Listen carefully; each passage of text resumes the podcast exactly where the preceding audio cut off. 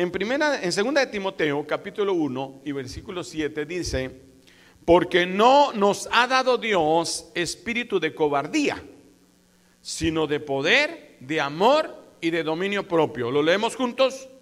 Porque no nos ha dado Dios espíritu de cobardía, sino de poder, amor y dominio propio. Levante un dedo, diga poder, amor y dominio propio.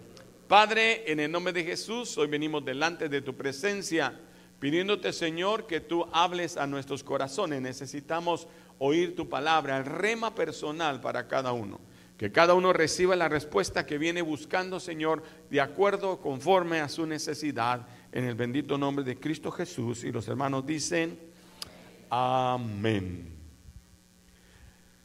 Cada vez que nos paramos a predicar aquí, hablamos de la fe, hablamos del amor, hablamos de no pecar, del dominio propio, ¿sí? Pero Dios nos ha regalado un espíritu que no es de cobardía. Dígale a su vecino, no es de cobardes. El reino de los cielos es de valientes que lo arrebatan. Oiga eso. El reino de los cielos es de... ¿Qué significa eso? Que usted tiene que tener valentía. Valentía quiere decir que aunque tengas temor, tú te vas a ir al frente. El, valiente no es el que no tiene miedo, el valiente es el que a pesar del temor sigue hacia adelante. Y el Señor dice que a ti te dio un espíritu que no es de cobardía. Ay, que tengo que hablar, pues me paro a hablar. Tengo que testificar, me paro a testificar. Tengo que abrir mi célula, abro mi célula. Tengo que ir a, hablar, compartir lo que me están diciendo. Voy a poder. Dígale a su vecino, sí lo puedo. y tú sí puedes. Salir hacia adelante. ¿Cuántos saben que vamos a salir hacia adelante? En esta nación. No importa lo que venga contrario, pero el enemigo trata de robar lo que tú tienes. Él es ladrón, dice la Biblia, ¿no es cierto? Él quiere robar la paz, él quiere robar el amor, él quiere robar la bendición, quiere robarte tu poder, tu amor y tu dominio propio. Lo que hizo con Eva en el huerto del Edén se trató de eso. Ellos tenían todo, toda la autoridad, todo el poder. El Señor les dijo, voy a poner al hombre y a la mujer. Ellos se enseñorearán de toda la creación que yo he hecho. Ellos son la corona de la creación. Los animales se sujetaban a la voz de ellos. Las plantas y los animales eran para su servicio. ¿Cuánto me están entendiendo? Pero cuando el enemigo entra, y pone a Eva a que decida, no, lo que pasa es que Dios lo que quiere es ser mayor que ustedes. Entonces golpeó el corazón de Eva y desobedeció, diga desobedeció. Ella no usó de su autoridad, porque el Señor le dio autoridad para hollar serpientes y escorpiones. El Señor dio la autoridad y dijo, la mujer pondrá su carcañal sobre la serpiente. ¿Cuándo dicen amén? Pero ella se ponía a platicar con la serpiente. Dígale a su vecino, no platiques con la serpiente. Pero dígaselo serio, si tiene un hijo, no platiques con la serpiente. El problema es que nos ponemos a platicar con la serpiente. ¿Usted no ha visto eso? Cuando los niños van y le están dando de, comer hacia el león y que el león se tira encima. Porque engaña, él es engañador. ¿sí? Y entonces dice que Dios nos dio no un espíritu de cobardía, sino de poder, amor y dominio propio. Dominio propio lo hemos predicado, amor también. Hablemos un poquito de poder. Nosotros sabemos que tenemos el poder, sí, el poder del Espíritu Santo, pero dice que a nosotros nos dio un espíritu de poder. Usamos el poder del Espíritu Santo, lo usamos para los dones espirituales, para levantar a los enfermos, para sanar. Usted sabe que sus manos pueden sanar enfermos. Levante sus manos y diga, estas manos pueden sanar enfermos por el poder del Espíritu Santo. Pero aquí no dice poder del Espíritu Santo, dice que Él nos ha dado a nosotros un espíritu, espíritu menor, en, minúscula, significa algo especial, una fuerza a nosotros, un poder, un amor y un dominio propio. Cuando yo amo, no amo con nada más el amor del Señor, yo también tengo que amar. Normalmente cuando alguien no nos cae muy bien, yo te amo en el amor del Señor. Cuando le va a decir algo malo, mire, en el amor del Señor le voy a decir mi hermanito. Más bien ese es en tu carne, Pero no, no me voy a meter en ese lío hoy. El asunto hoy es que hay un poder que Dios nos ha dado. Y es algo que ponía en mi corazón el Señor a través de un escritor. Y él ponía que nosotros necesitamos usar ese poder que Dios nos dio con autoridad que el enemigo ha querido robar. Usted sabe que él, él te ha querido robar tu identidad, que eres un hijo de Dios. ¿Cuántos son hijos de Dios? Piénselo por un momento, soy hijo de Dios. Que dígante lo que te soy hijo de Dios. Te pueden decir cualquier cosa, tú eres hijo de Dios. Una vez entró un niño en la casa presidencial, abrió la puerta, se metió, quisieron detenerlo y dijo, y dijo el presidente, déjelo, déjelo, es mi hijo. Los niños no saben de, pero es su hijo, nadie le quita la autoridad.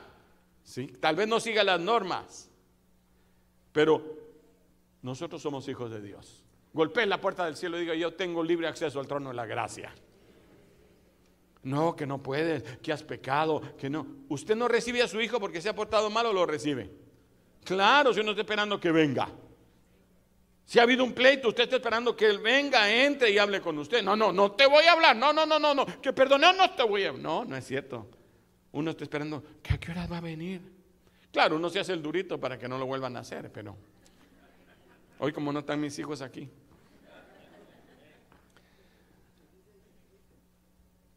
Somos hijos de Dios, somos real sacerdocio, somos nación santa y tenemos un poder tenemos un dominio propio. Él quiere doblegar su dominio propio. Satanás no puede obligarlo a pecar, lo convence de pecar.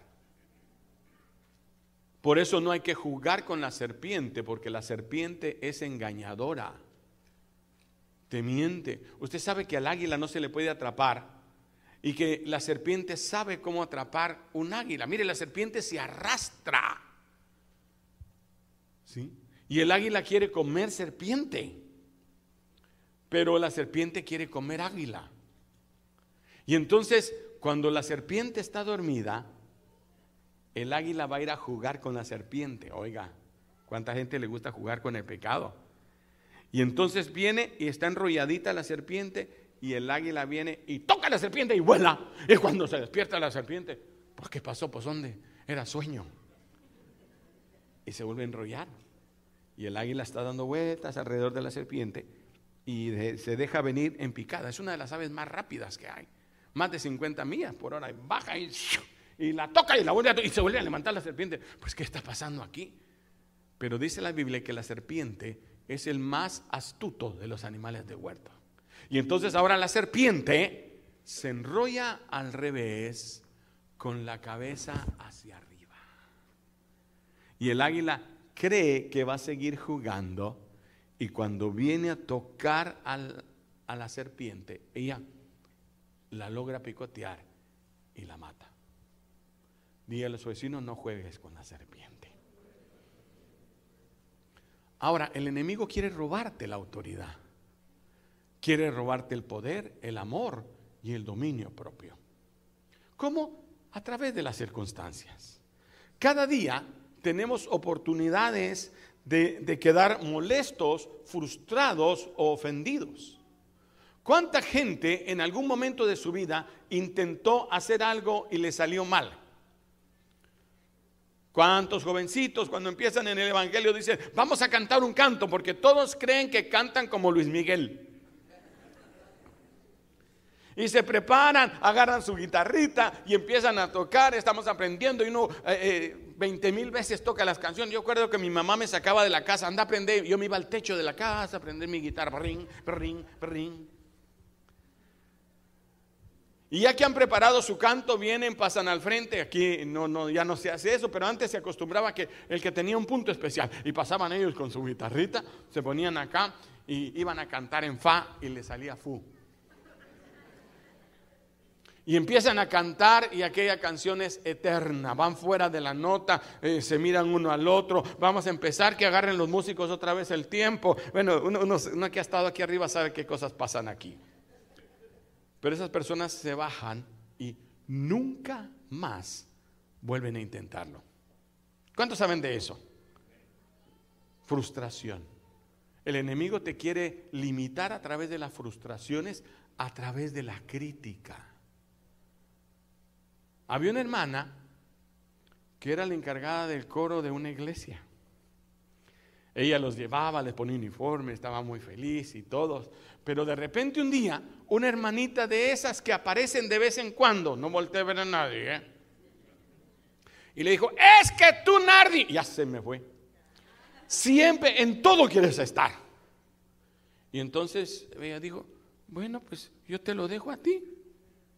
Y renunció. Al poco tiempo el coro se acabó. Ya no cantó más, ya no las unió. Ya no, ya no se pudieron levantar los jóvenes de la misma cosa. Porque alguien permitió, perdón que conté eso, que permitió que el enemigo cohibiera su poder.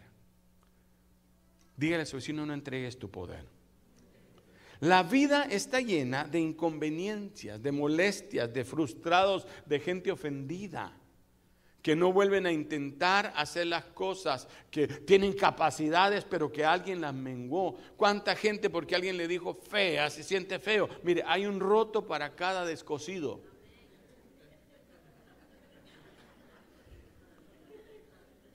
A las gorditas. ¿Usted sabe que a los árabes millonarios les gustan las gorditas? Que son sombra en verano y calor en el invierno. Esta semana pasada, qué rico dormir con una gordita. ¿Sí? Ah, la flaquita, ¿a quiénes les gustan flaquitas? ¿Les gusta el hueso porque es bueno para el caldo? Bueno, tantas cosas, hay gustos, a cada uno le gusta, a uno les gustan prietos, a otros les gustan Bueno, no se preocupe, eso, es, eso no, pero el enemigo puede turbarte y hacerte pensar que no tienes capacidades, que no eres inteligente, que porque una vez no diste, si no eres buena en matemáticas, pues eres buena en sociales. No todos somos buenos para todo. A mí las matemáticas se me hicieron tan fáciles, pero el inglés no hay modo que me entre. ¿Se ha fijado? Y hay gente que se aprende tres, cuatro. Ahora que estábamos en, Colombia, eh, platicábamos con hermanos de Alemania, unas jovencitas eh, eh, parientes de, de, una hermana de San Antonio. Ellas hablaban alemán, ahora nos hablan en español. Y, español colombiano. ¿Y ustedes cómo aprendieron? Aquí, aquí hemos estado dos meses con los jóvenes.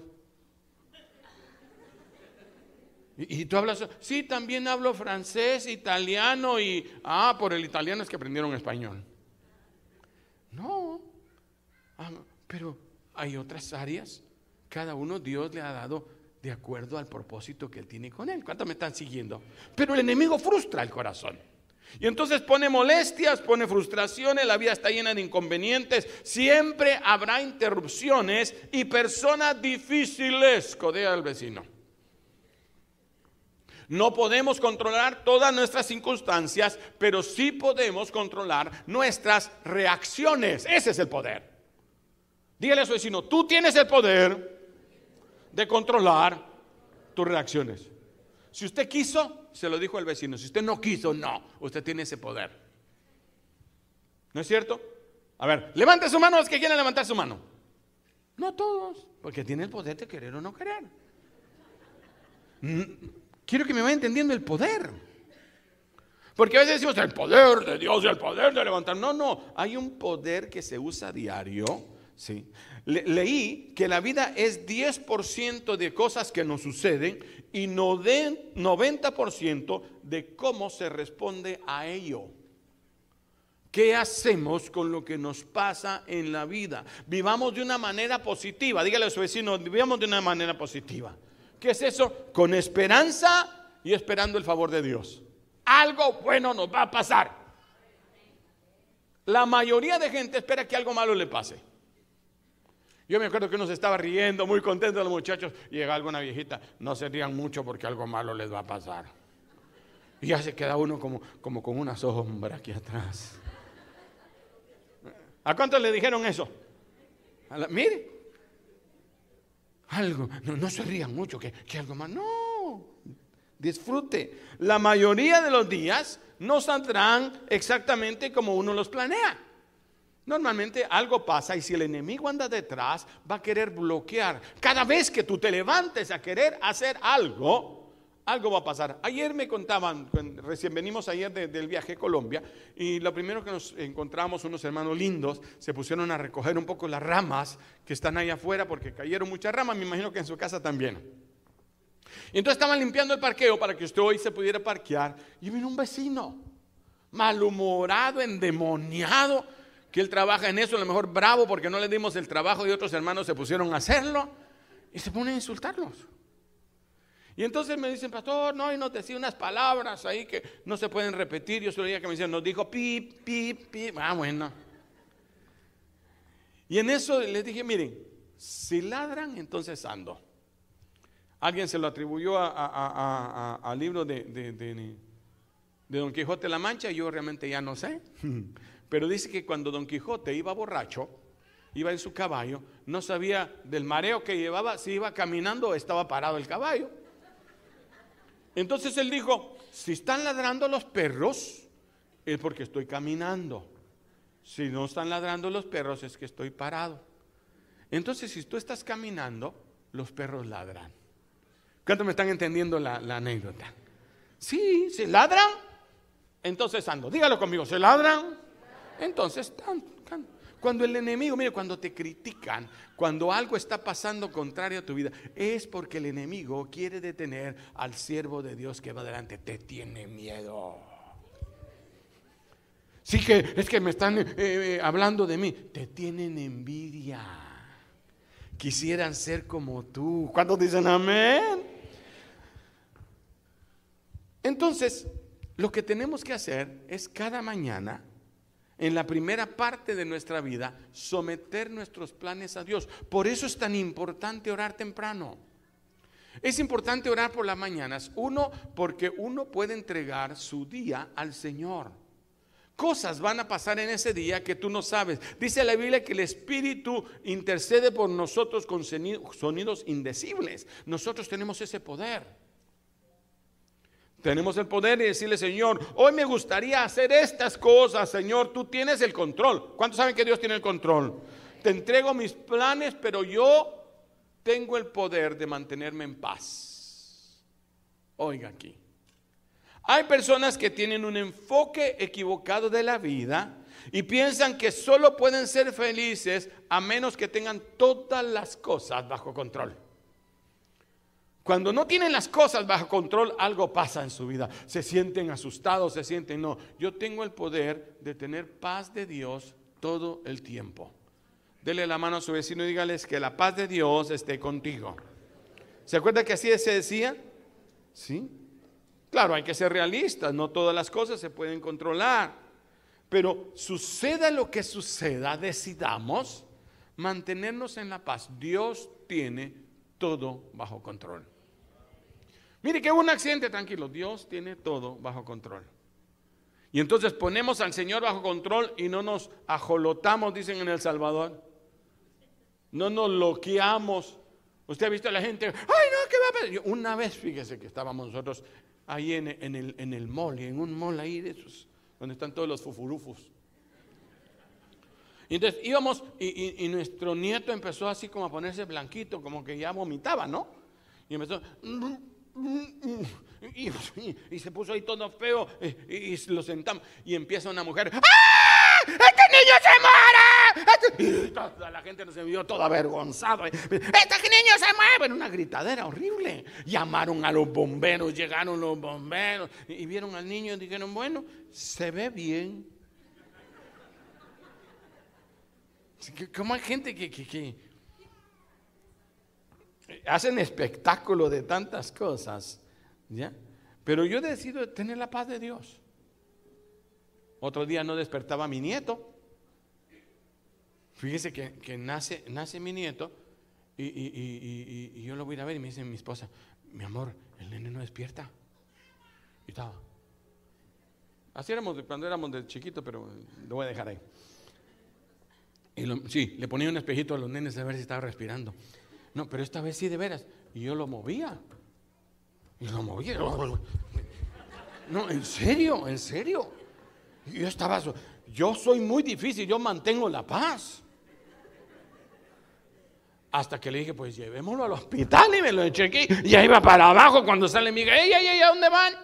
Es que, mi amor, es que mira, no te asustes, pero es que el niño no despierta. Tranquila, tranquila, digo. Y empecé a hablarle a mi hijito. Lo que había pasado es que ella acababa de tener a su niño, le daba de mamar y estaba tomando una medicina para, le habían hecho cesárea para que no tuviera dolor. Y entonces pasaba a través de la leche al niño y tenía el niño pis en los cachorros. Entonces entendí que debemos de aprender a confiar en Dios. En vez de dar grito y sombrerazo, tengo el poder, diga el poder, de clamar al cielo. Tengo el poder de mantener la paz de Dios que sobrepasa el entendimiento. La escritura dice que nadie te puede quitar tu alegría. Diga, nadie me puede quitar mi alegría. Pero a veces está bien feliz cuando entra esa persona que le cae mal a usted, se le va la alegría. Es que yo cuando miro a la fulanita, esa que te critica cada vez que están en la reunión familiar. ¿Sí? Pero dice Juan capítulo 16 y versículo 22, también vosotros ahora tenéis tristeza, pero os lo volveré a ver, pero dice, se gozará vuestro corazón, dígale a su vecino, se gozará tu corazón y nadie quitará vuestro gozo. Repítelo conmigo, nadie quitará vuestro gozo. Ahora dígalo para usted, nadie me quitará mi gozo.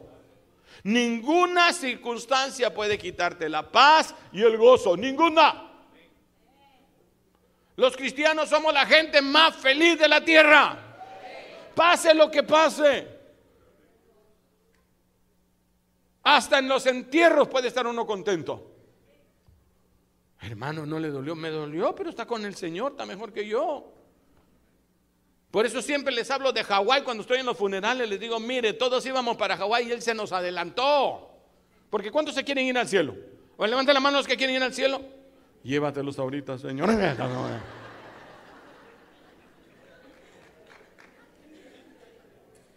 Pero cuando el Señor decide llevárselo, qué alegre. Cuando yo sé que alguien me dice, mire pastor, vamos a ir a, para no decir Hawái, vamos a ir a Miami con la familia. Y digo, ay, qué alegre. ¿O no es cierto? Que Dios los bendiga, que, que se gocen allá donde estén. Y uno se pone feliz de que vayan. Pero si se van al cielo, están con el Señor, ya está gozando, ¿cómo no va a estar contento uno? Por eso dijo el Señor, para que no os entristezcáis como los que no tienen esperanza. Nosotros tenemos el poder de ser felices.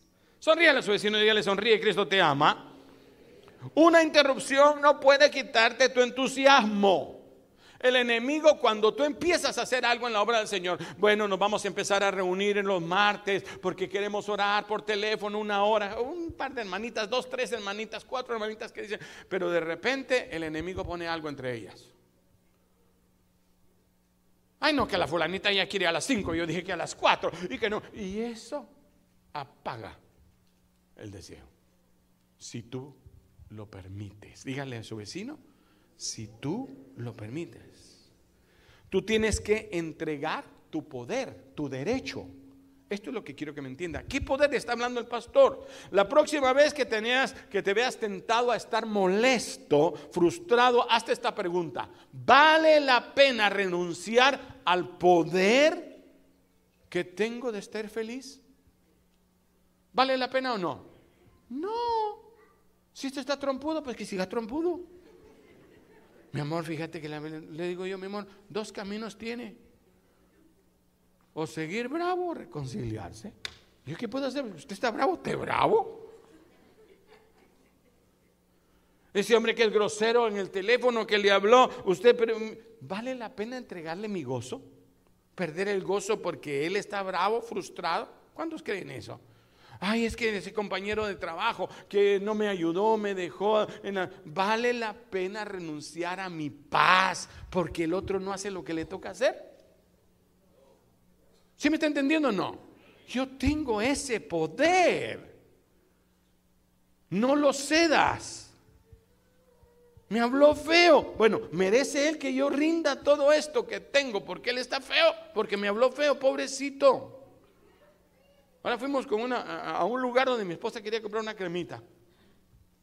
E, es de esos lugares de belleza, ¿no? donde hay cremas de todo, jabones y todo. Y entonces entramos.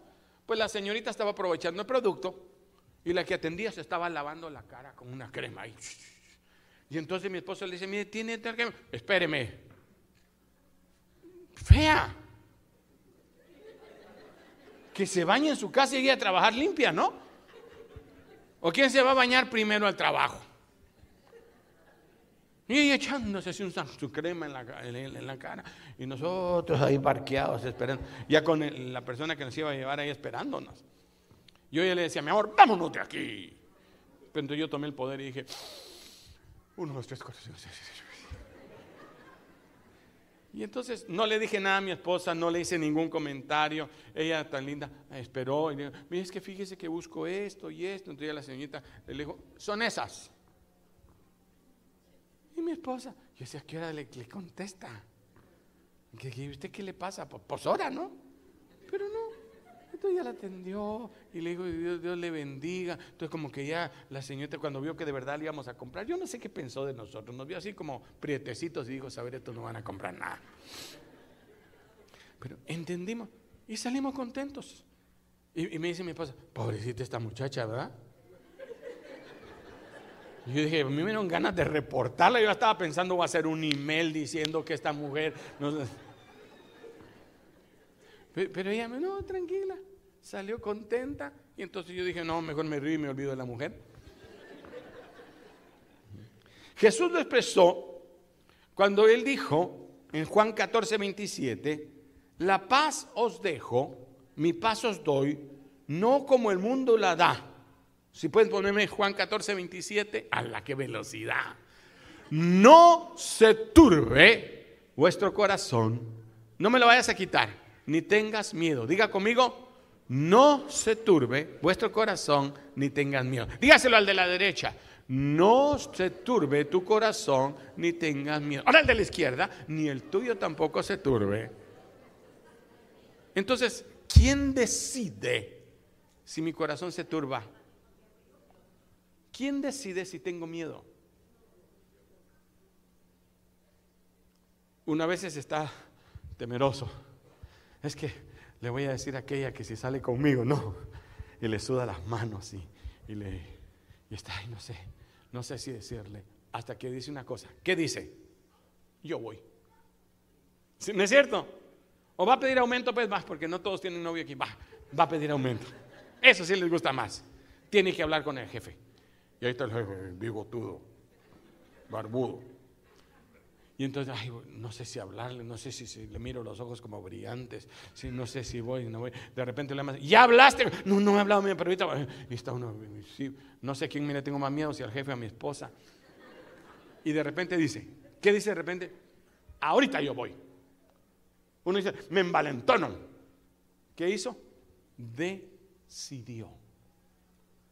Este es mi punto tenemos el poder de decidir si los amamos o los odiamos. Dice, no se turbe vuestro corazón ni tenga miedo. Si, si, fuera la circunstancia la que nos gobernaría, Dios diría, bueno, si hay circunstancias que te turban, no, dice, que no se turbe. Tú decide, dígale a su vecino, tú decide. Es una decisión que tenemos que tomar. Dios no dijo, me aseguraré de que las circunstancias sean perfectas. De ese modo ustedes van a poder ser felices. No, Él dijo que las cosas que le molestan no tiene por qué molestarles. Tú lo decides. Dígale a su vecino, tú lo decides. Tú puedes ser feliz a pesar de todas las circunstancias. Deje de permitir que personas o pensamientos negativos o desengaños o inconvenientes roben su gozo. ¿Se lo dijo otra vez? Deje de permitir. ¿Quién lo permite? Usted. ¿Usted ha visto gente que siempre es feliz? Siempre está riendo. Cada vez que uno los encuentra se alegra. Esa gente todo el mundo la quiere. Esa gente que siempre es infeliz, nadie la quiere. Y es que me dejan solo, claro, con ese carácter que tienes, hija.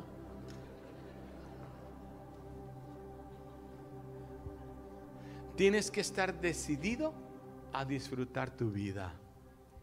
Tú tienes ese poder. Porque no nos ha dado Dios un espíritu de cobardía, sino de poder y de dominio propio. El poder es tuyo. Hay personas que arrepentidamente hacen comentarios cortantes. Esas gentes que le digo yo que en cada reunión que estás invariablemente buscan algo. Oye, ese tu vestidito verde. Ay, no, es que no te va, es que estás muy gorda. ¿Qué le importa? Dice uno por dentro. ¿O no es cierto? ¿Sí? Hay personas que, que disfrutan humillar a los demás. Y hay un momento que tú ya no quieres ir a la reunión, ya ni a la iglesia quiero ir, es que voy a encontrarlo.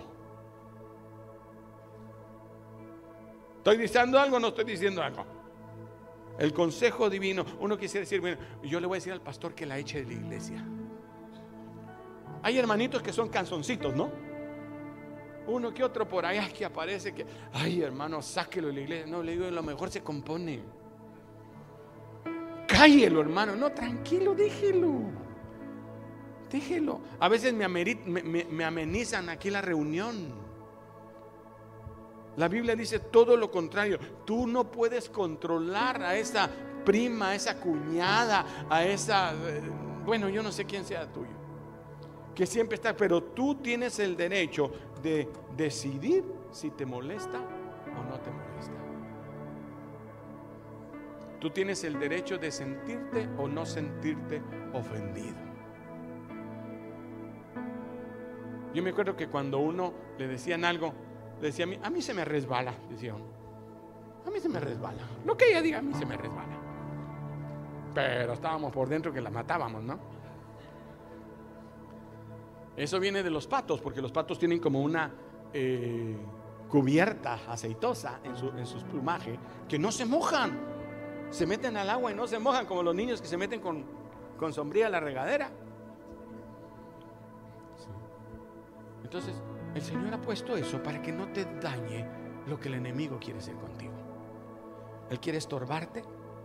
Las personas tienen el derecho de decir lo que quieran, pero tú también tienes el derecho legal de no recibir la ofensa.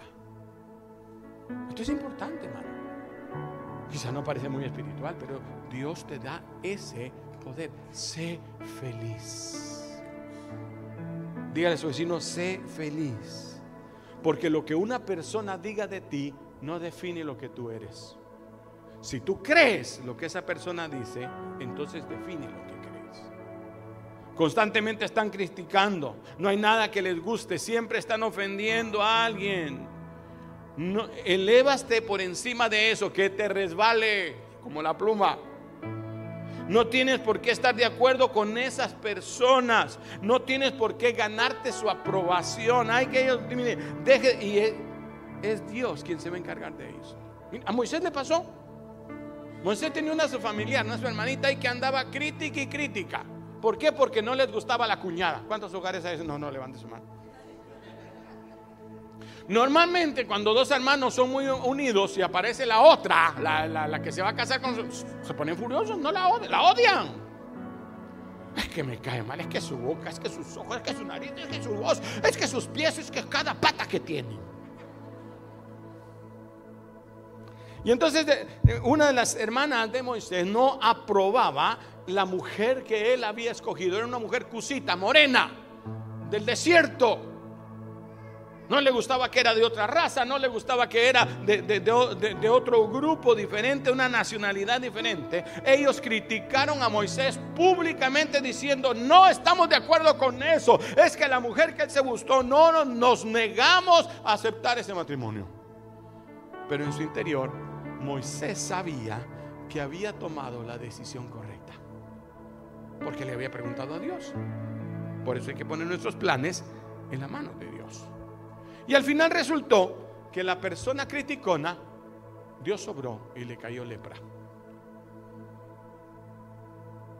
Y la sacaron del campamento. Y Moisés tuvo que interceder, Señor, perdónale, es habladora, Señor, pero buena gente.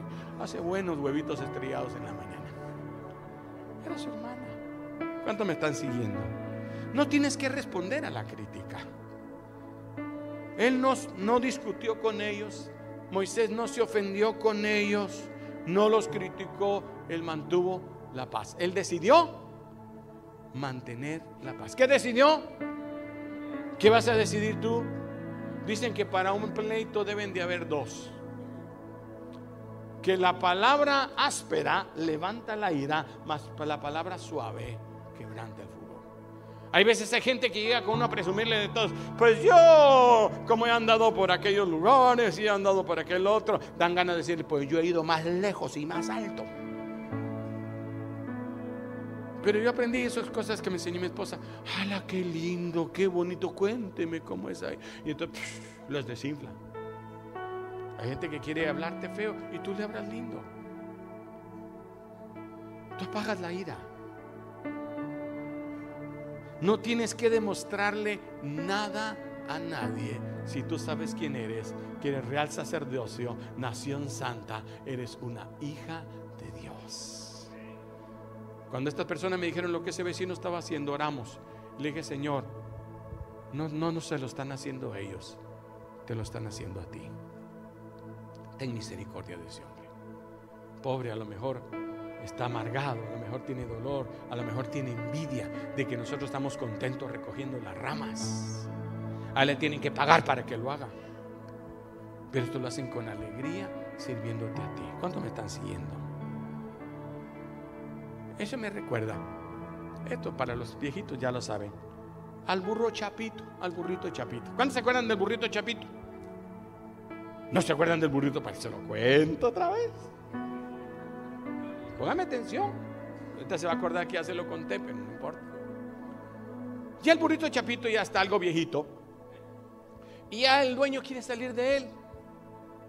Y entonces lo va a enterrar vivo. Y abren un gran hoyo y meten al burrito chapito. Él tiene cierta tristeza, pero dice, es que ya come mucho y además es reburro. Completo, de pies a cabeza. Y entonces se voltea y comienza a paliar el volcán de tierra que han abierto. Y se los empieza a echar encima y le cae encima al burrito y empieza a echarlo, empieza a echarlo. Yo quiero hacer rápido, rápido. Está muy cansado. Y al final, con lágrimas en sus ojos, terminó la y dice, ahora sí quedó enterrado. Cuando de repente en la, espalda lo empuja. ¿Qué había pasado? Que cada palazo que le caía al burrito se sacudía y le caía otro para. Y mientras más iban echándole tierra, él más iba subiendo. Esas circunstancias te van a hacer subir. ¿Qué es lo que tengo que hacer cuando hablan de mí? Cuando te sacudes y somata la tierra. Jesús lo dijo. Yo termino con esto. Jesús se lo dijo a sus discípulos. Óigame. Ponme música así como de Jesús se lo dijo a sus discípulos.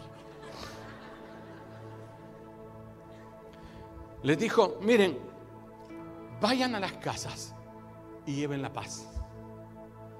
En cualquier casa donde ustedes entren, digan, la paz sea a vosotros y la paz vendrá sobre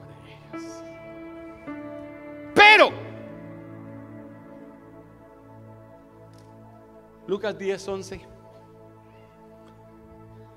si ellos no la reciben, entonces la paz que tú ofreces regresará a ustedes.